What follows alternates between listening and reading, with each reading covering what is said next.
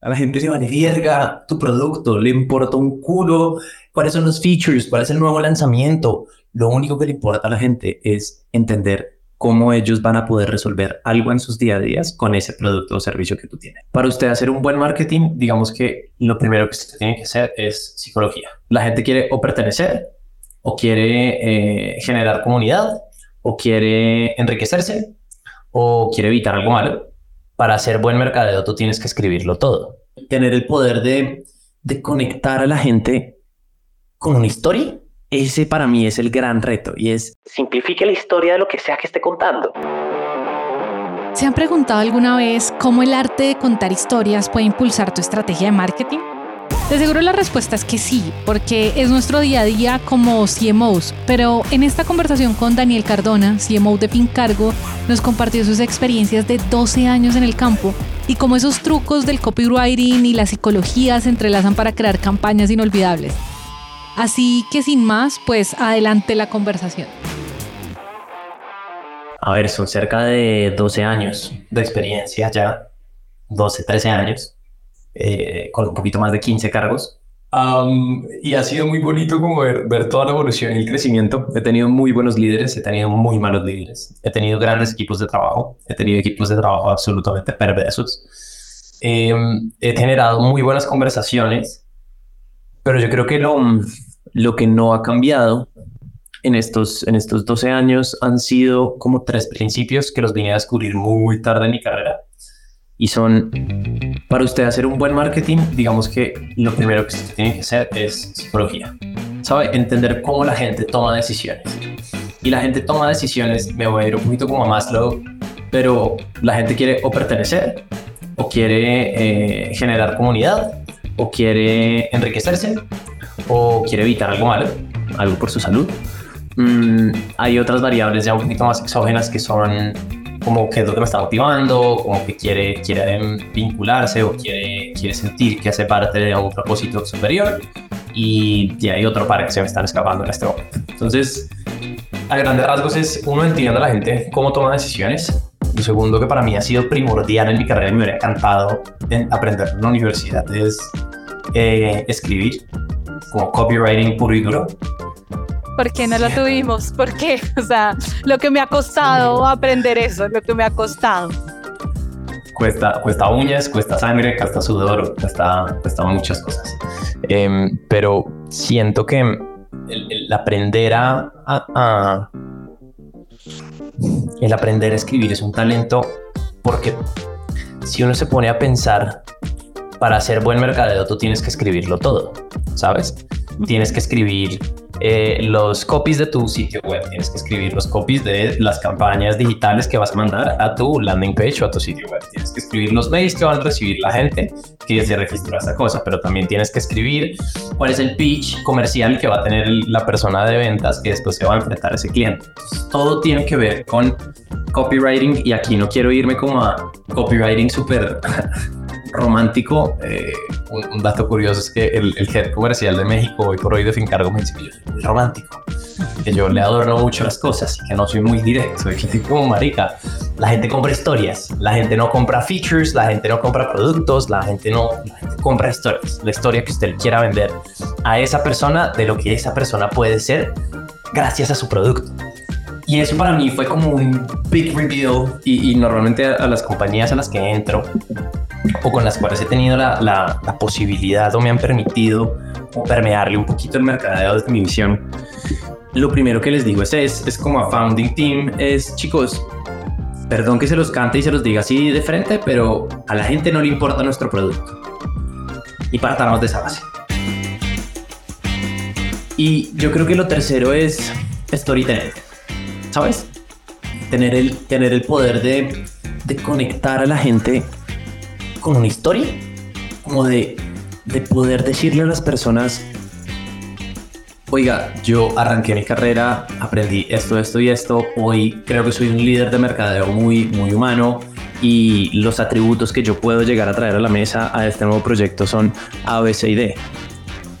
Y creo que haber entendido eso tarde en mi carrera me permitió me permitió mirar para atrás y ver mis aprendizajes de una manera muy distinta.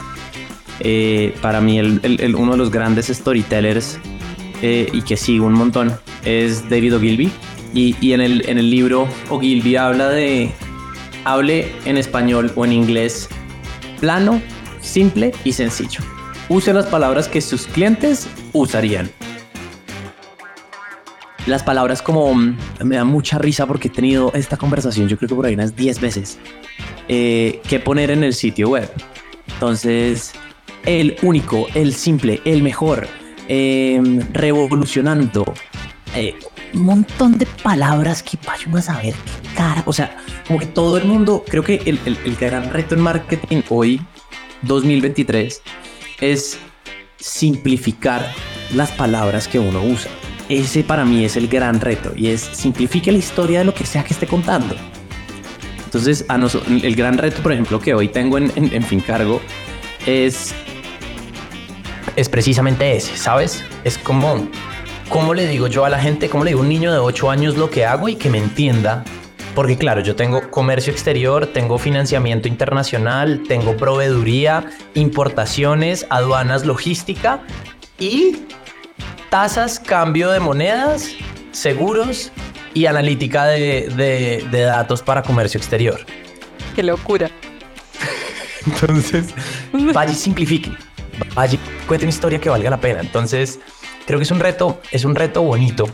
Mm, pero para mí esos son los principios, pues como que he aprendido en, en 12 años, que no han cambiado. O sea, van a haber nuevas tecnologías, vamos a hablar de programmatic, vamos a hablar de, sí, podcast, vamos a hablar de un montón de cosas. Eh, medios digitales, medios tradicionales, BTL. Pero al final, si no tienes esas tres bases, para mí es muy berraco y muy difícil hacer un marketing efectivo.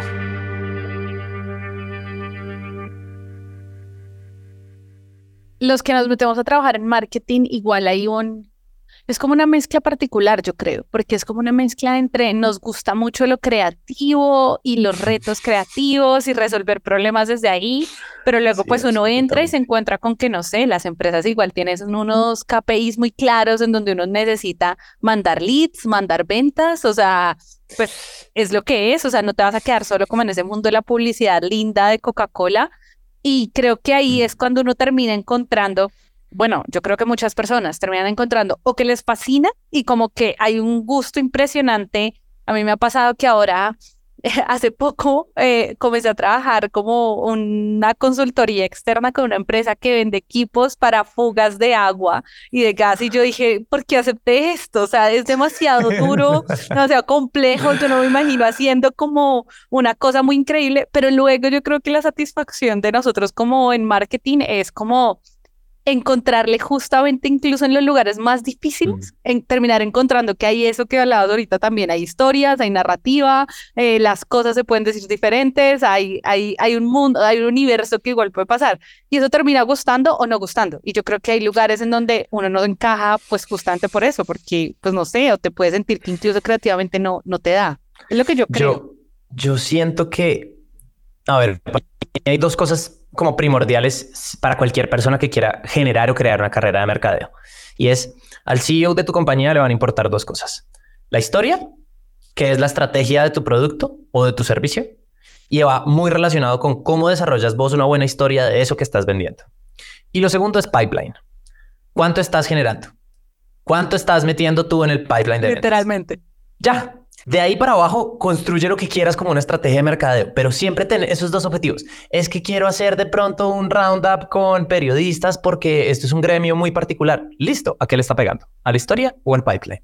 No le está pegando la historia. Listo, perfecto. ¿Cómo, le, cómo, si, cómo si cuadras la historia y validas que la historia es lo que tienes que salir a contar?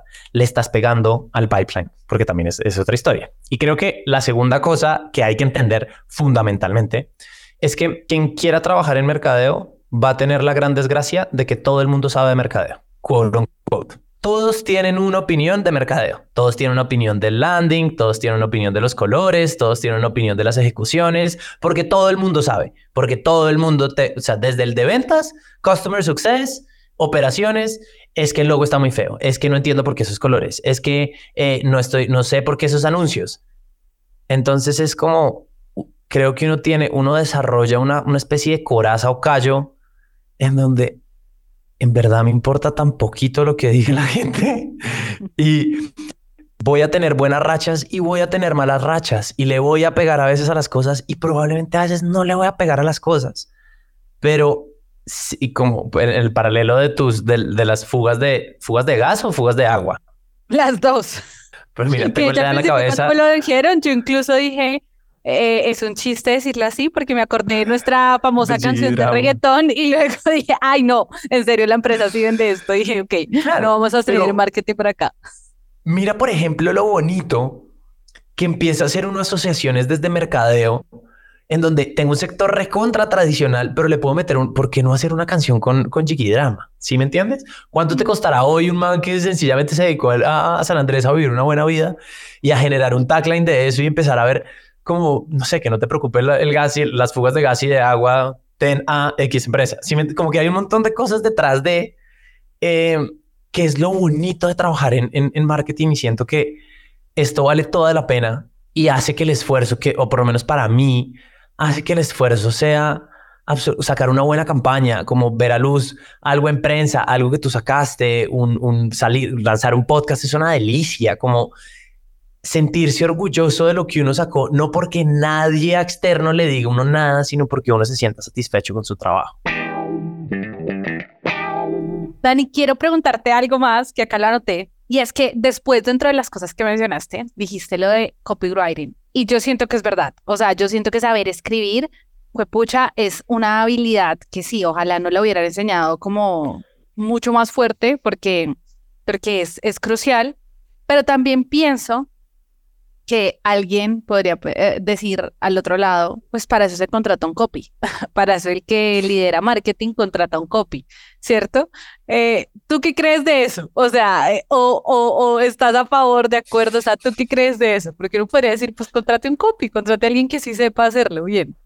Y, y, la gente en mis equipos lo sabe. Y es, si usted quiere estar en mi equipo de trabajo, tiene que aprender a escribir. Es que soy diseñador, me importa un culo. Tiene que aprender y nos está pasando ahorita, y esto es infidencia, estoy teniendo demasiados problemas en la producción de contenido en Fincargo porque se nos están escapando un montón de, errores, ortografía y demás cosas. Que hasta un punto creo que la gramática y la ortografía sirven, particularmente en el mercado latinoamericano, ser un poquito más chambón, creo que le genera un poquito más de punch. ¿Sabes? Como que las normas gramaticales también son como para usarlas úselas bajo su propio riesgo, pero también deje de usarlas para su propio beneficio. Em, esto no es de, o sea, creo que el copy no se subcontrata.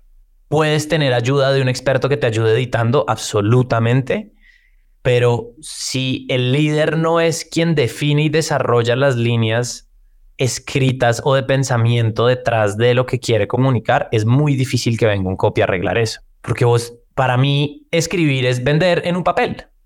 ¿Cuál crees que es el error o los errores más comunes que se cometen, al menos en Latinoamérica? Porque lo hablábamos al inicio, como que yo siento que eh, alguna vez incluso hablamos con David Gómez, que este man, que es un duro en ventas y mercadeo, y él decía, y me encanta, o sea, todavía me acuerdo el ejemplo, él decía, en Estados Unidos hay un concurso de la casa más fea. Él, él decía, en Latinoamérica eso nunca podría pasar porque nadie sería capaz de escribir en una valla que estamos buscando la casa más fea. O sea, diríamos mil cosas más. O sea, estamos buscando una casa que quizás no esté tan bien adecuada y estéticamente no se vea tan bien, pero nunca diríamos estamos buscando la casa más fea de Colombia. Eso nunca pasaría. Eh, y creo que eso al mismo tiempo hace que uno como que luchas un montón, incluso como mar en marketing, porque bien decías tú, como todo el mundo en la empresa sabe marketing, cuando a veces incluso propones un copy, mucha gente quiere, no, pero métele, es que también hacemos tal cosa y también hacemos tal otra y también esto y también aquello. Entonces, no sé, hablemos un poquito de eso. ¿Cuáles, tú, qué, ¿Cuáles crees que son esos errores más comunes que seguimos cometiendo en el copy, al menos en Latinoamérica? Escribir en conjunto es escribir en desastre. Eso es lo primero. Dale doble clic a eso, quiero saber. Si yo escribo algo pero le voy a pedir la opinión a tres, a, más de dos personas, ya la cagaste. Ok. Porque vas a, estar, o sea, vas a tener que explicar cuál es tu línea de pensamiento y someterte a las ediciones de dos o tres personas que no eres tú. Entonces, cuando uno escribe en, es como, si cuando uno escribe en comité, lo que termina saliendo es un error, porque es lo que yo creo que tú crees que yo creo que debería ir en el texto. Es como, marica, eso no funciona. Y sobre todo hoy en digital, es como, es tan fácil salir y corregir. Sabes, antes yo me estresaba un resto, salió un mal copy, como que vaya, o sea, salió un impreso y salió un mal impreso con un, un error de ortografía. Brother, ahí probablemente hay un problema, pero salió un anuncio digital o hay, una, o hay algo en la página web que no se cambió. Man, se baja y se sube y ya está. O sea, probablemente las tres o cuatro o cinco personas que lo hicieron, como que, pero no se estresen tanto por eso, como que es muy corregible y muy fácil. Lo segundo es que siento que nosotros no somos lo suficientemente directos. Y en Latinoamérica nos encanta adornar las palabras. O sea, es decir, por ejemplo, y aquí un perfecto experto en, adornar vainas, es que yo creo que la gente no debería, man, la gente no debería escribir en comité. Punto. Si estás escribiendo en párrafos, la estás cagando. Escribe en oraciones. Esa sería mi mayor recomendación. Si me entiendes, si, si en tu cabeza lo que tienes es necesito escribir muchos párrafos, es como piensa en renglones, renglones. Y, hay, otra, hay otra cosa muy bonita.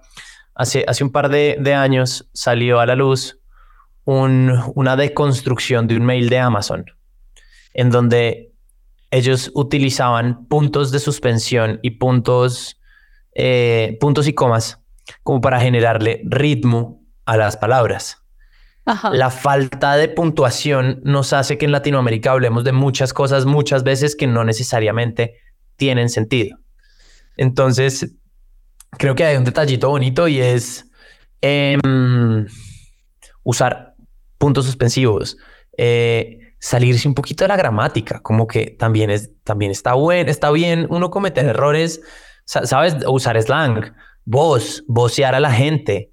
Eh, creo que tenemos instaurado un montón como de tengo que ser, me da mucha risa. En actualmente trabajo para, para muchos gremios internacionales. Aldex, eh, Cámara Colombo China, AmCham, como que hay diferentes entes gubernamentales que son súper bien puestos, súper serios. Entonces, todo es estimado, señor, estimada señora. Hable como, o sea, escriba como hable. Creo que ese es mi tercer consejo. Como si usted lee el texto que está leyendo y usted no se oye a usted mismo diciéndose esas palabras, ¿para qué las va a usar en un texto? Oye, nada más cierto. Mira que me hiciste acordar como antier, incluso entré a una página de una empresa me pareció muy particular, solo vende servicios en Cali. Y la página estaba escrita con las acentuaciones de cómo hablan los caleños, o sea, decía como vení y mira nuestros productos, decía así, vení. Y yo decía, pues claro, esto lo lee un rolo y entonces dice, pues no se dice así, pero yo dije, pero qué maravilla, porque están entendiendo muy bien de, le vendemos a caleños, estamos en Cali, nosotros hablamos así y la página web se daba el, gusto, porque creo que ni siquiera es un lujo, el gusto de ser así. Yo decía, esta gente la debe pasar muy bien los que están escribiendo los textos, porque es tal cual lo que acabas de decir. Seguro que así hablan. Entonces, literal, me pusieron así el vení y, y me dio mucha risa. Yo dije, qué página tan particular, pero al mismo tiempo, como que yo decía, si yo fuera caleña, yo creo que me da como unas ganas de, de saber más de ellos, de, de comprarles, de pues yo, ¿Sabes? Como que igual me dan ganas le estás vendiendo a personas. Es como, sea B2B, sea B2C, sea lo que sea, le estás hablando a una persona al otro lado del móvil y esa persona tiene que leer y tiene que, ojalá le saques una sonrisa con tu copy. Ojalá, ojalá eh, fruña el ceño, si me entiendes, como que ojalá tenga alguna expresión. No hay nada más triste para mí sacar algo o crear algo y que la gente lo lea y no diga nada.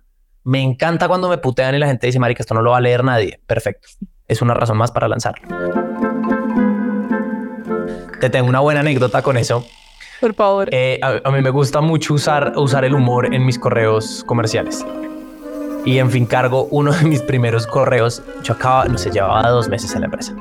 Y uno de los, de los correos que enviamos eh, hablaba de un miembro de nuestro equipo. Eh, a mí, pues, por lo menos estás viendo, yo no tengo casi pelo. Entonces escribí en el copy como, hola, te escribe Daniel Cardona, le eché toda la lora y al final un postdata. Si tienes algo en contra de la gente que se está quedando calva, déjamelo saber y no te vuelvo a contactar. Si me entiendes, como que ese tipo de vainas que después lo leyó el gerente de ventas y me decía como, man, ¿a usted qué le pasa? ¿Qué le pasa? ¿Qué está fumando? Le dije, weón, espere. O sea, yo entiendo que usted tenga un feedback, pero espere a ver qué nos dice la gente. Nos respondieron cagados de la risa. No, no tengo nada contra los calvos. Además que les atunté una foto de la parte de arriba de mi cabeza. Eh, y es como, no, mil gracias por hacerme el día. Como que son son ese pequeño, son esos pequeños detalles que uno puede llegar a hacer desde, desde el copy que generan muy buena interacción. A ver, quiero, quiero, puedo decir algo polémico. Por favor. El rol de marketing en una empresa es ayudar al equipo de ventas a vender más. ¿Sí me entiendes? Y ese statement es el statement que yo he usado a cualquier compañía que he entrado. Entonces, yo lo primero que hago es me siento con, no sé, todos los, los heads de las diferentes áreas. Defíname qué hacemos, defíname a quién le vendemos, cuál es nuestra propuesta de valor, por qué nos compran nuestros clientes y dígame usted qué considera que es nuestro diferencial. Después de hablar con todos ellos, los vuelvo a sentar en una reunión y les muestro los resultados. Normalmente si le preguntas a 10 personas vas a tener 10 respuestas diferentes de esas 5 preguntas. y esas o sea, sería una maravilla que todos respondieran igual, pero mm, estoy segura que no. ¿Y el trabajo de un CMO cuál es? Hacer que esas cinco cosas se respondan fácilmente y de la misma forma en todas las áreas de la empresa. Entonces, si tú partes de ahí y cuando me siento otra vez con ventas es como, men, si esto está pasando al interior de la empresa, ¿usted cómo se imagina que está pasando en su equipo de ventas? ¿Entiende por qué necesita una persona que esté a su lado organizando la narrativa? ¿Entiende por qué es importante crear una presentación que esté alineada con lo que sea que estemos diciendo? ¿Entiende por qué cuando los colaterales de venta que le estoy entregando es importante que usted se enfoque en hacer A, B, C y D? Porque es que si no es, claro, marketing me pasa leads de mierda, pero entonces ventas no, no responde los leads que están pasando, pero entonces marketing se está gastando un montón de plata, pero entonces es como, ven, sí, y me va a seguir gastando mucha más plata. O sea, usted tiene dos maneras de lidiar con eso, o le va a gustar o no le va a gustar. Usted me dice si quiere empezar a gastar plata conmigo, invertir, gastar, quote unquote, invertir plata conmigo en diferentes canales para probar distintos experimentos para que usted pueda validar que todo lo que el mercado le está diciendo o no le está diciendo o usted sencillamente me va a señalar diciendo que los resultados que yo le estoy entregando no son los mejores. Em, eso por un lado. Dos, he tenido la gran ventaja de trabajar con líderes de ventas excepcionales. Unos muy organizados, otros muy desorganizados, otros han implementado metodologías Sandler pura y dura, entonces tenemos que hacer el pitch porque entonces esto, entonces son los dolores. Con esa gente es una delicia trabajar y crear marketing porque te hacen, te simplifican un montón el trabajo. Me ha tocado trabajar con personas absolutamente desestructuradas, que son unos tigres vendiendo y ese es el reto. Y es uno como, uno como head de marketing de una empresa, tú te tienes que adaptar a tu comercial. El comercial no se adapta a mercadeo. La estrategia comercial la define el líder comercial y mercadeo apoya lo que el líder comercial haya decidido hacer. Si se encuentran oportunidades de mejora en el proceso, marketing construye en co-construcción con el equipo comercial y con el equipo de, de, Customer Success. Pero creo que el gran el gran problema que tienen la mayoría de líderes de mercadeo es que ellos asumen que tienen la verdad absoluta del producto. Otra cosa que a mí también me encanta hacer es salir a vender. ¿Cuántos líderes de mercadeo levantan el teléfono y venden? Y si usted está escuchando esto y es de marketing o es un CEO, pregúntele a su, a su, a su jefe de mercadeo. ¿Cuándo fue la última vez que levantó un teléfono o se metió a una reunión comercial a vender? Usted solo, su producto, el producto que usted está mercadeando y te vas a poder encontrar con un montón de problemas que no tienes ni idea que tenías que resolver. Dani, ¿te has encontrado con gente en, equipos comerciales que no tengan clara la estrategia comercial? ¿O sea, ¿te has encontrado con eso? O sea, porque, uh. digamos, si marketing sigue a la estrategia comercial, es que yo además siento que hay muchos lugares en donde, pero comercial no tiene, pues no sé, ni siquiera entiende la definición de una estrategia, sino dice, pues yo estoy para vender. O sea, ¿qué más quiere que le diga? Mi estrategia es vender, listo para vender. Absolutamente. ¿Qué haces ahí? Em, a, mí hay una cosa que dice Simón Borrero que me parece muy, muy bonita y es, usted tiene, hay dos tipos de personas, los que se quejan y los que ejecutan. ¿Sí me entiendes? Como, Entonces te vas a co-crear. Pues es que, man, no tienen estrategia comercial. Entonces, ¿esa va a ser tu respuesta al CEO? Es que no puedo crear una estrategia de mercadeo porque entonces el comercial no tiene una estrategia comercial. Marica, Sorry, weón. Te tocó inventarla, te tocó presionarla, te tocó crearla. Man, te remangas y lo haces con él. A veces va a funcionar, a veces no va a funcionar. A ver, no es que yo sea un experto, he logrado implementar estrategias con las cuales hemos vendido un, varios millones de dólares a través de mi carrera. Ya eso es una medallita que me puedo colgar. Ya pasé la barrera del millón de dólares, ya pasé la barrera de los 10 millones de dólares. Hoy en Fincargo estamos pasando la barrera de los 80 millones de dólares. Entonces creo que son, son, son varias cositas bien lindas, em, pero en la ejecución está todo. Es para mí la estrategia es la forma en la que usted decide hacer algo y la estrategia no, uno no, uno no construye una estrategia en una semana. Eso es una sentada de una hora y es como, marica, ¿cuál es el target objetivo? Este, ¿qué le está doliendo? Esto, esto y esto. ¿Eso es hipótesis o ya lo sabemos y ya lo validamos? Ya lo validamos. ¿Cómo? Hicimos una investigación de X, Y, Z. Listo. ¿Qué dice la gente? Tal. Estas son las palabras que utiliza la gente. Listo. ¿Eso es lo que le duele? Sí. ¿Cuáles son los KPIs y los objetivos que ellos reportan? Estos. Listo. Perfecto, weón. Ya tienes su estrategia comercial. ¿Cuál es la estrategia comercial? ¿Dónde está la gente? ¿Dónde están ubicadas esas empresas? ¿Cuál es la caracterización firmográfica de ellas? ¿Usted qué tiene que hacer para conseguirlas? ¿Quiénes son los que toman decisiones en el proceso de ventas? ¿Qué les está doliendo a cada uno? ¿Y cuál es el mensaje adecuado que usted va a bajar para que cada persona reciba lo que a esa persona le interesa? Eso fue una experiencia, pues, pero de... Sí, eso fue como meternos así, estrategias y no la, no la inyectaste. Pero sabes que me encanta que en esa división de marketing comercial, la, si hay o no pelea, si hay o no guerra, creo que la respuesta que diste es la más sencilla. Estamos para apoyar la estrategia comercial. Punto.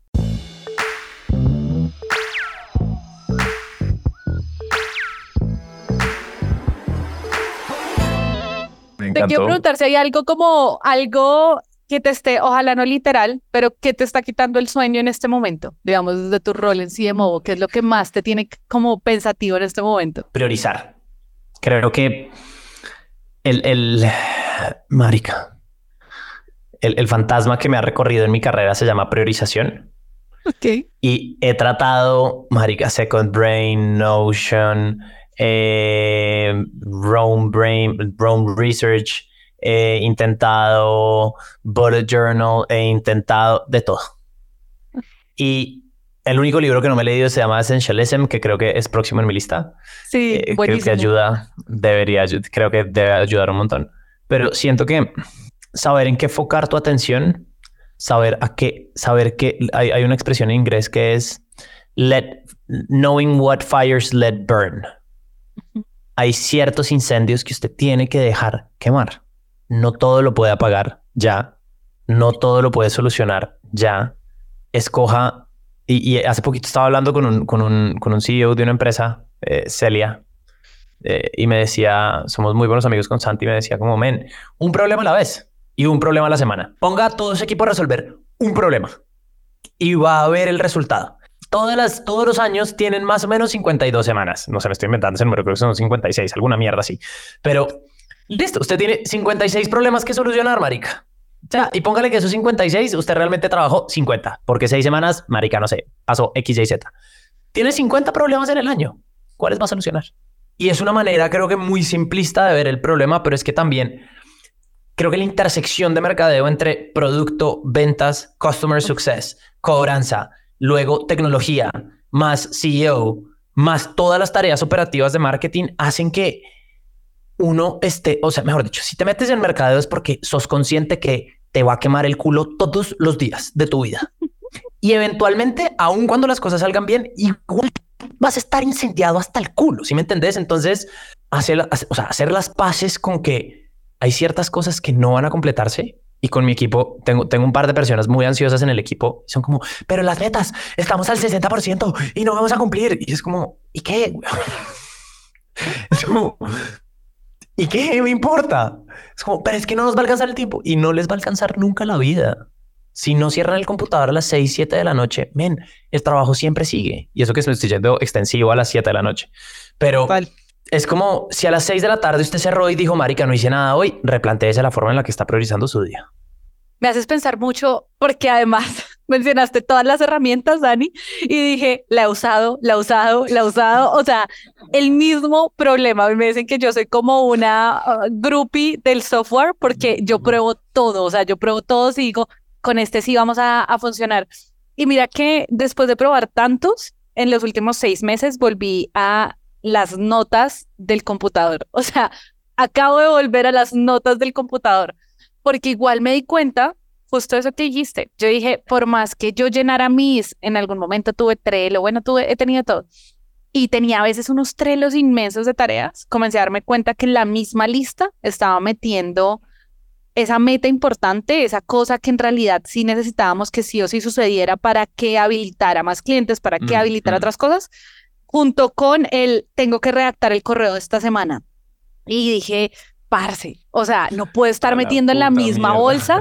O sea, es imposible que yo esté metiendo en la misma bolsa lo que nos podría quebrar o llevar al éxito en seis meses a la prioridad Ah. de responderle el correo a fulanito. O sea, Ah. eso no es lo Ah. mismo. Entonces yo creo que Ah, que ahí también es cuando uno comienza a tomar un poquito de perspectiva. Yo creo que al final, no sé si ya lo tengo total interiorizado, es como una reflexión que estoy haciendo en voz alta, pero al final yo creo que el trabajo de cuando uno va ganando más experiencia también es comenzar a entender que hay cosas que otros pueden resolver o pueden Uy. esperar o se Uy. pueden quedar atrás en la lista y que al final hay otras cosas que en cambio por eso es que te pagan. O sea, si tu cabeza y tu estrategia y tu experiencia no logra resolver, pues, o sea, eh, a ti no te están pagando por redactar el correo, en el fondo te están pagando es porque la empresa en cinco años logre lo que se supone que va a lograr. Me encanta que estés diciendo esto. Me voy con estos últimos tres como snack bites de, de, de Cardo Tips. bien, bien, Eh, así los vamos a mencionar.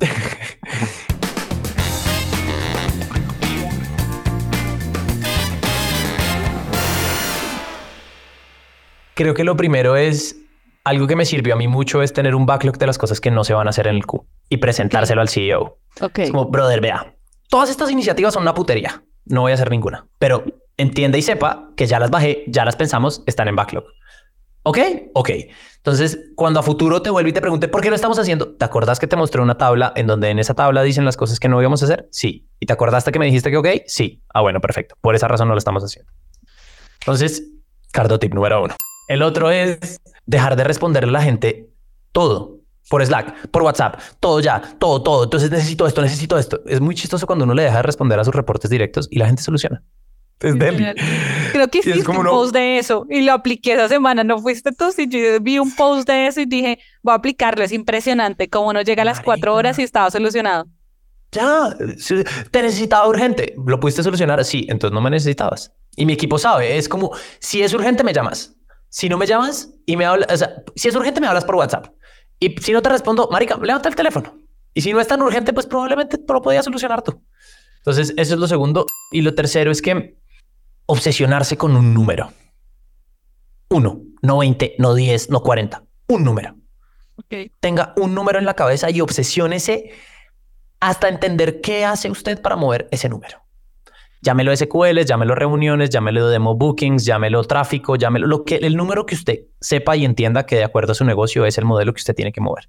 Y cuando te obsesionas con un número, te vas a dar cuenta que el 80% de las cosas que haces no le pega a ese número. Ley del Pareto invertida. Entonces es, hay 20% de las cosas que sí le están pegando y un 80% del día a día es que tengo que redactar, es que tengo que hacer. Y entre más crece la empresa, más políticas le meten. Entonces quiero contratar un proveedor, pero entonces quiero hacer otras cosas, pero entonces me toca llenar un formulario. Y, y perdón, o sea, y si, y si la gente de operativa y de operaciones y de finanzas de mis equipos pasados está escuchando esto, mil, mil disculpas por haberme pasado por el forro todos sus procedimientos y todos sus formatos. En verdad me vale huevo. Mi trabajo es ejecutar y cumplir. Mi trabajo no es llenar formularios. Con eso. Dicho esta confesión, perdón, Dicho esta confesión, em, sí siento que hay que saber diferente. O sea, primero bloques de trabajo, mínimo dos horas de trabajo para lo que sea, eh, que a uno no le maneje en la agenda y sí, clave. obsesionarse con un número. Esos son como mis últimos cardo tips. No hubiera podido pedir un cierre mejor, Dani. Gracias por esta hora que además se me fue volando. Gracias, Dani. O sea, estuvo muy carnuda, muy carnuda. Muchas, muchas gracias, Dani. A Dani, muchas gracias por su tiempo y a ustedes muchas gracias por haber llegado hasta acá. Y si es así, seguramente tienen algunas ideas que resonaron o incluso se les están ocurriendo algunas inquietudes o puede que hasta quieran recomendarnos algún invitado. Entonces escríbanos en nuestras redes arroba CMO-latam o pueden escribirnos en nuestro WhatsApp más 57 317 316 9196. Esto fue posible gracias a todo el equipo de Naranja Media. Yo soy Daniela y nos vemos muy pronto.